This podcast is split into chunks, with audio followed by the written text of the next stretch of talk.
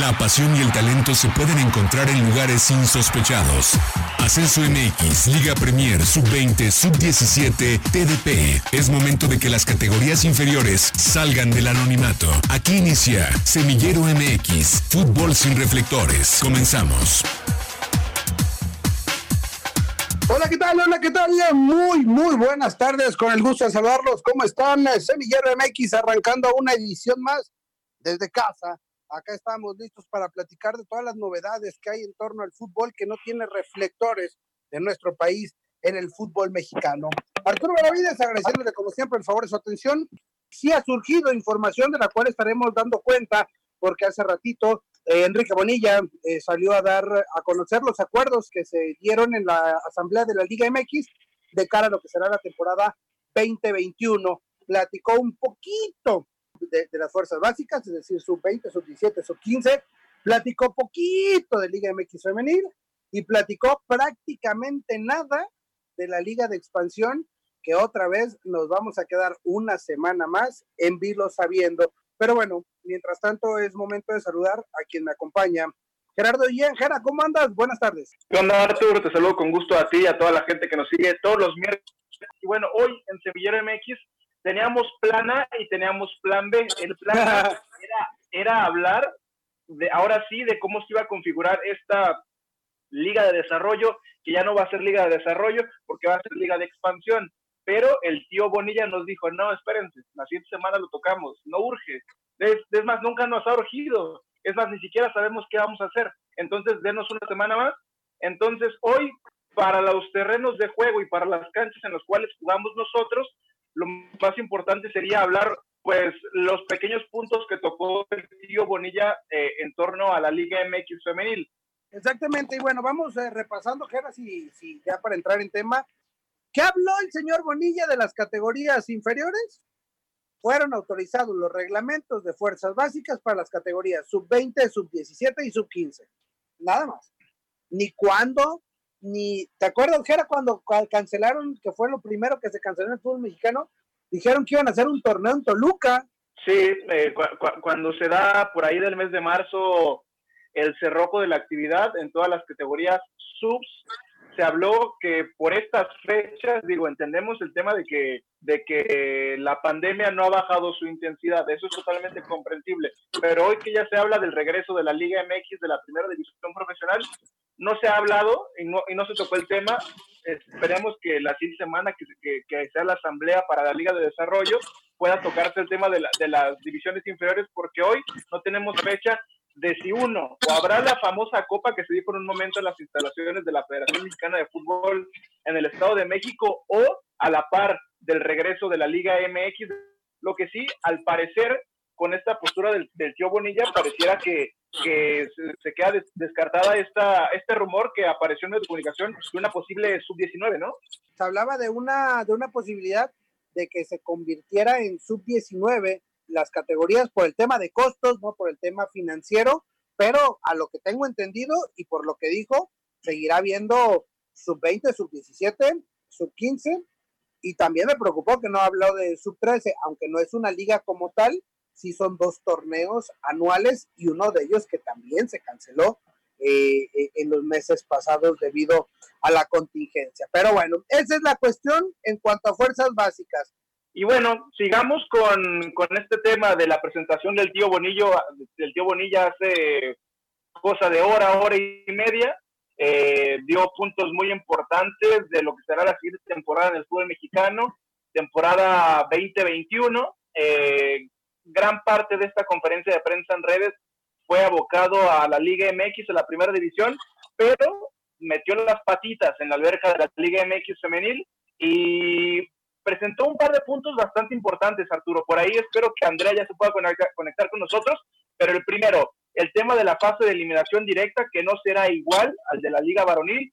Y el segundo, el tema de las categorías, de la edad, de las jugadoras que pueden participar de la liga. Ya será una categoría libre. Así es, así es. Y saludamos, por supuesto, para platicar del tema de Liga MX Femenil a Andrea García. Andrea, ¿cómo andas? Eh, buenas tardes.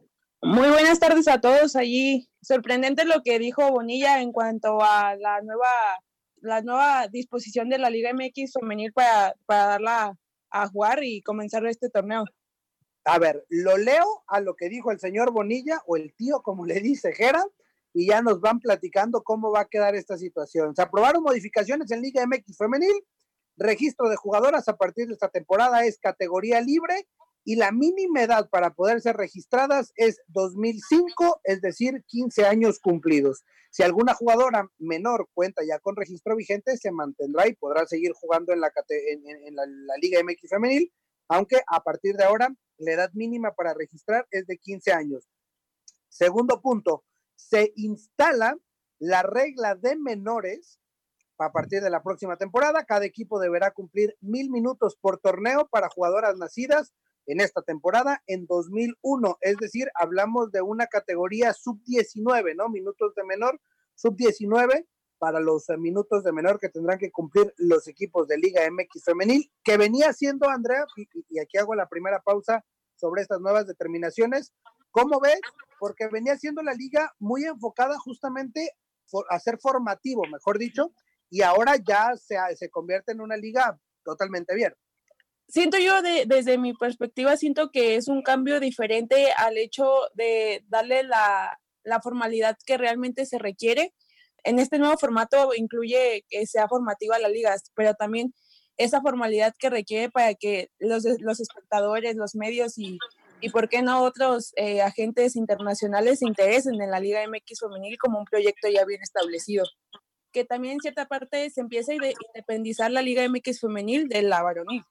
E, e, eso sería espectacular, Jera, ¿no? O sea, finalmente, de las cosas que, que hoy pasaron, esto me parece de lo mejor que tuvimos el día de hoy, ver que la Liga MX femenil sí sigue dando pasos hacia adelante, hacia una evolución y a convertirse muy pronto, porque así lo veo y lo visualizo, muy pronto la Liga MX femenil será una liga top a nivel continente pareciera que lo podemos ver, ver con dos cristales, ¿no? El primero tú lo mencionaste, puede ser que este enfoque de desarrollo del talento juvenil se vea dado, porque desde la aparición de la Liga MX femenil hace 3, 4 años, todos los planteles la gran mayoría de su composición era con jugadoras, con jugadores jóvenes y, justo en un momento estaremos tocando ese tema de los traspasos que se están dando en, estos momentos entre equipos, como vemos jugadoras de 16, 17 años. Eso es por un lado, pero por el otro creo que es una, es una, una decisión válida porque te pone a la par de las competencias femeniles a lo largo del mundo. Las grandes competencias, dígase la liga francesa, la liga estadounidense, otras ligas europeas, no tienen, no tienen una, una restricción en cuanto a las categorías, entre que solo puedes jugar, por ejemplo, de 15 a 23 años, no, puede jugar todas las, todas las jugadoras de cualquier edad. En ese, en ese, en ese sentido, creo que, que es un buen paso para la Liga Femenil y que también abrirá paso a que puedas tener jugadoras más experimentadas, ya sean mexicanas o internacionales. Siento yo más bien también que encuentra Bonilla una diferenciación a otras ligas y también el hecho de hacerlo un poco más esencial y más al estilo mexicano, encontrar como esa manera de, hacerla destacar desde un punto diferente y también que se hable de más de, ella a partir de las modificaciones que se le hacen. Y el punto número dos, de ese no lo dijo en, en, los acuerdos, pero sí en una pregunta de medios de comunicación, expresa si el formato de liguilla también iba a aplicar este repechaje para la Liga MX femenil y Enrique Bonilla acepta que no, que la Liga MX femenil mantendrá su formato, es decir, será un todos contra todos, 17 jornadas, 8 van a calificar a la liguilla y será como lo conocemos. La Liga MX femenil arrancará el 4 de julio y la final será entre el 6 y el 13 de diciembre. No sé si les guste o no les guste el tema de del repechaje ampliado, pero creo que la Liga MX femenil lo hace bien manteniendo esta postura. Volvemos a lo mismo, como no seguir el mismo camino de, la Liga Juvenil y empezar a, distinguirse y a hacer su propio eh, construcción, su propio, su propio camino y, de ahí apuntalar a, a, grandes cosas para que se empiece a tomar la seriedad que esta requiere.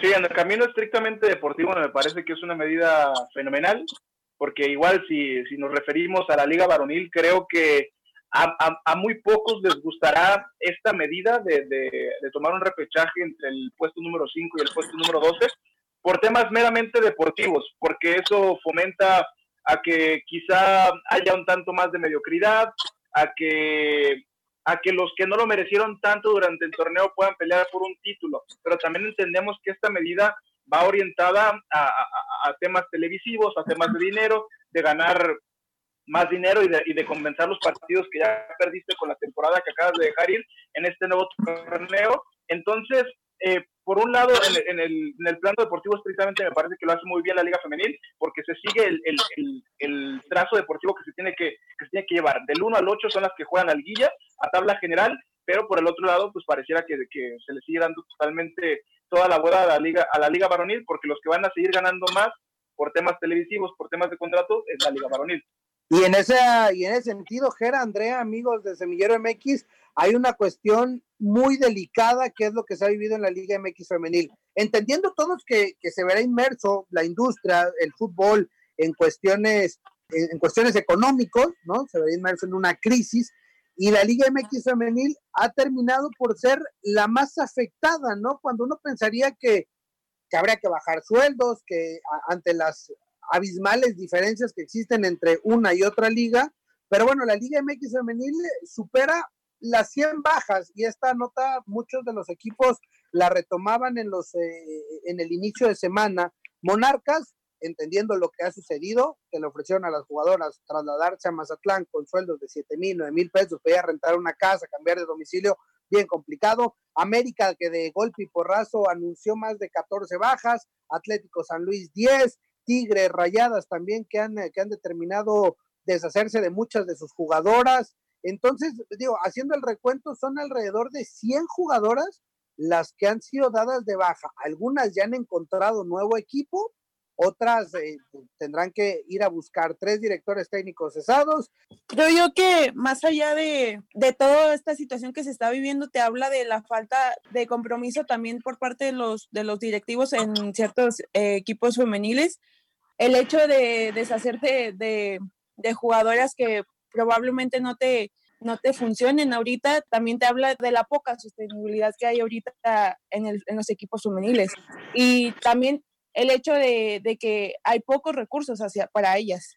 Creo que ese es eh, finalmente el punto, el, lo último que toca Andrea. La, pandemia solamente vino a develar las carencias que existen en la Liga MX femenil, todas ellas a consecuencia y derivadas por el poco o mucho arropo que han tenido las instituciones femeniles, femeniles por parte de las grandes organizaciones que hay detrás de ellas, ¿no? Y, podemos ver también el reflejo de cómo algunas instituciones le han dado eh, la seriedad que se merece al proyecto del fútbol femenil y a los que no, porque sabemos, por ejemplo, que, que, Pachuca ha sido uno de los grandes modelos en el fútbol femenil, es de los equipos que menos bajas han registrado. El Guadalajara, que incluso tiene su propia directora deportiva también es de los equipos, de las instituciones que menos bajas han tenido en su plantel femenil. Entonces creo que el tema de la contingencia sí ha venido a desenmascarar, a revelar las carencias que existen en la división y cuáles instituciones le han puesto más esmero al fútbol femenil y cuáles no. Quería preguntarle, Andrea, y bueno, también dejar la, pregunta ahí en el aire, sobre esta cuestión. ¿Crees que estas bajas y estos cambios que habrá en, en los equipos eh, buscando el lado positivo, tengan o, o, o, nos vengan a dar nuevos equipos o seguirá igual la Liga MX femenil con, con Rayadas y Tigres eh, mandando y por ahí con América, Atlas, Guadalajara, Pachuca intentando acercarse a ellas. Viendo el lado positivo después de todas las bajas, eh, quiero creer que va a haber un mejor funcionamiento en las visorías de, de los equipos para realmente reforzarse y ver jugadoras de calidad. También los cambios que, hace, que se hacen aquí, que te habla de una competencia ardua dentro de los equipos de cada uno. Y te, te habla también como un equipo de León que no venía haciendo bien las cosas y que era muy poco su, su actuar en el, en el torneo, ahora venga o quiera buscar protagonismo en cuestión de fichajes y eso ya te habla de una mejor competencia dentro del torneo. Ahora, yo sí, yo sí veo que después de todo lo que se ha vivido eh, y de la poca cobertura que se le dio, eh, los mismos directivos buscan que sea diferente el, el, la situación para la Liga MX femenil y realmente venga a, dar más protagonismo para las jugadoras y los clubes. Yo creo que se van a abrir las brechas y que este se va a hacer una, una liga de dos, de dos polos, el, el, el pueblo de los pudientes, el pueblo de los que están establecidos y los que van a estar navegando eh, durante la competencia. Hablo de los pudientes y de los establecidos como los dos equipos del norte. Háblese también de las Águilas del América, Grupo Pachuca, que son las Tuzas y, el León, y los equipos tapatíos. De ahí, de ahí en fuera, los demás equipos por ahí, alguno podrá dar alguno que otro destello, pero yo sí creo que será una liga que abrirá más brechas la nueva normalidad del fútbol mexicano. Digo, te encanta. Después de toda la Claro, pero, por supuesto, porque caen como anillo al dedo. Mientras tanto, ese tiempo de despedir, Gera, recordarle a nuestros eh, radioescuchas que también pueden seguir este programa Semillero MX, los resúmenes y lo mejor de lo que se trata aquí en Frecuencia Deportiva, en el podcast. Para que escuchen todo lo mejor que, que les podemos brindar miércoles a miércoles y que nos sigan en Facebook, en Instagram y en Twitter. Así es, estamos también en todas las redes sociales. Gerardo Díaz, muchas gracias. Gracias a ti, gracias a la gente. Nos escuchamos el siguiente miércoles. Gracias por acompañarnos. La próxima semana regresamos para seguir conduciendo el balón por las canchas de las divisiones inferiores del fútbol mexicano, aquí en Semillero MX.